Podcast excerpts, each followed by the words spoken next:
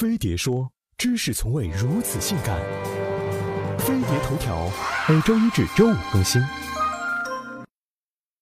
本集由拿金拿银不如拿铁的拿铁财经赞助播出。拿铁财经，中国机器人理财的开创者。最近，一名女辅警发警服不雅照引起了争议。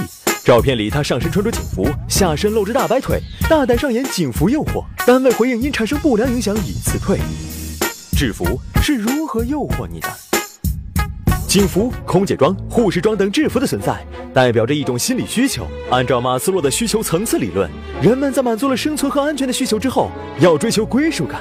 整齐划一的制服作为职业的专属服装，更容易让人们产生对特定职业的高度认同感。很多人都对制服有一种迷之情结，比如军装。希特勒曾经说过一句话：“军装一定要帅。”这样，年轻人就会义无反顾地投军效劳。在这样的思想下设计出的纳粹军装漂亮有型，但最终让无数年轻人献出了无辜的生命。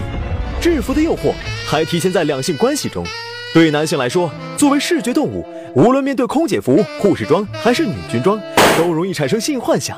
关起门来上演制服诱惑，通过角色扮演制造现实中不能实现的禁忌场景，就会刺激男人挑战权威和秩序的基因。制服同样诱惑着女性。韩剧《太阳的后裔》俘获了无数女粉丝，很多姑娘就是被宋仲基欧巴的一身军装给撩的。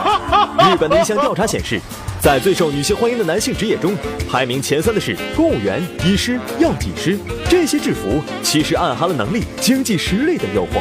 不过，制服诱惑也是有底线的，尤其是警察这一类特殊职业，嘟嘴卖萌发自拍，别人是管不着。但穿上警服，代表的就不是一个人，而是一个群体的形象。